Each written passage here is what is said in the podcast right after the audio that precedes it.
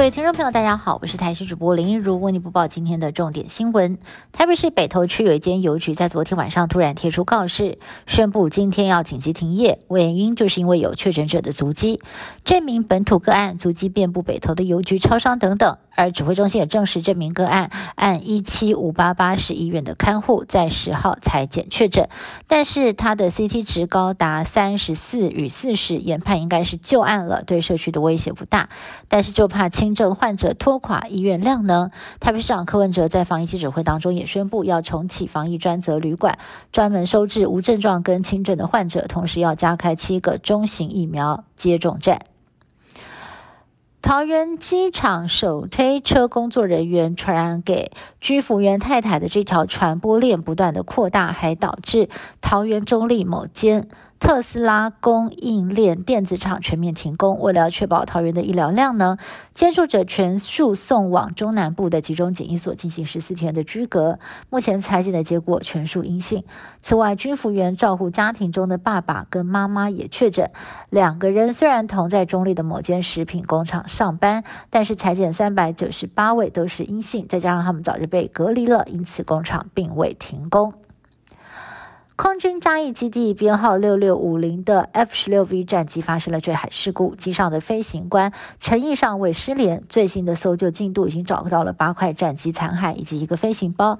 飞官家属赶到海边了解状况，持续的追踪事故原因。意外发生当下，飞官持续的压住发话键，导致没有办法及时的收到警讯。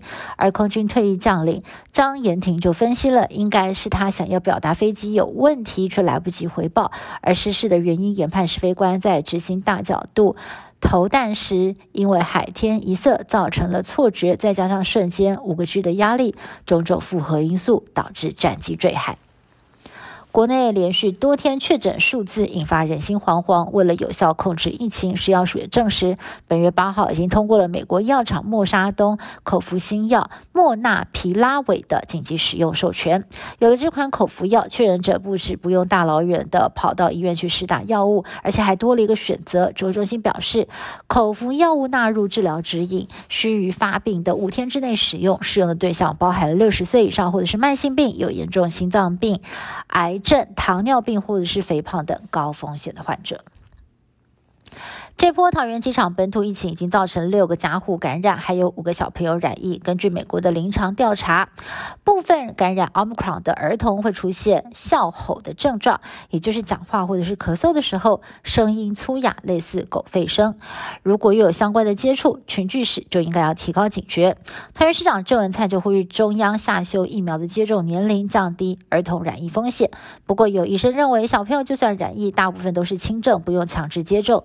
对此。此指挥中心回应，开不开放必须要考虑是否利大于弊，会请专家再进行评估。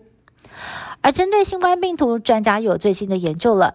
英国布里斯托大学的研究人员发现，新冠病毒在空气当中五分钟之内传播力大减，二十分钟之后就会失去百分之九十的传染力了。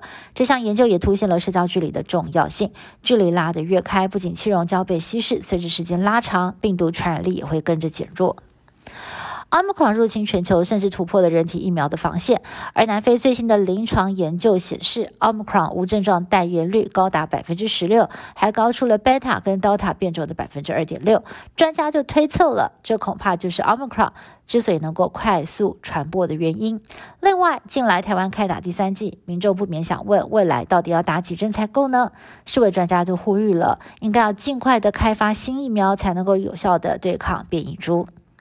以上新闻是由台视新闻部制作，感谢您的收听。更多新闻内容，请持续锁定台视各界新闻以及台视新闻 YouTube 频道。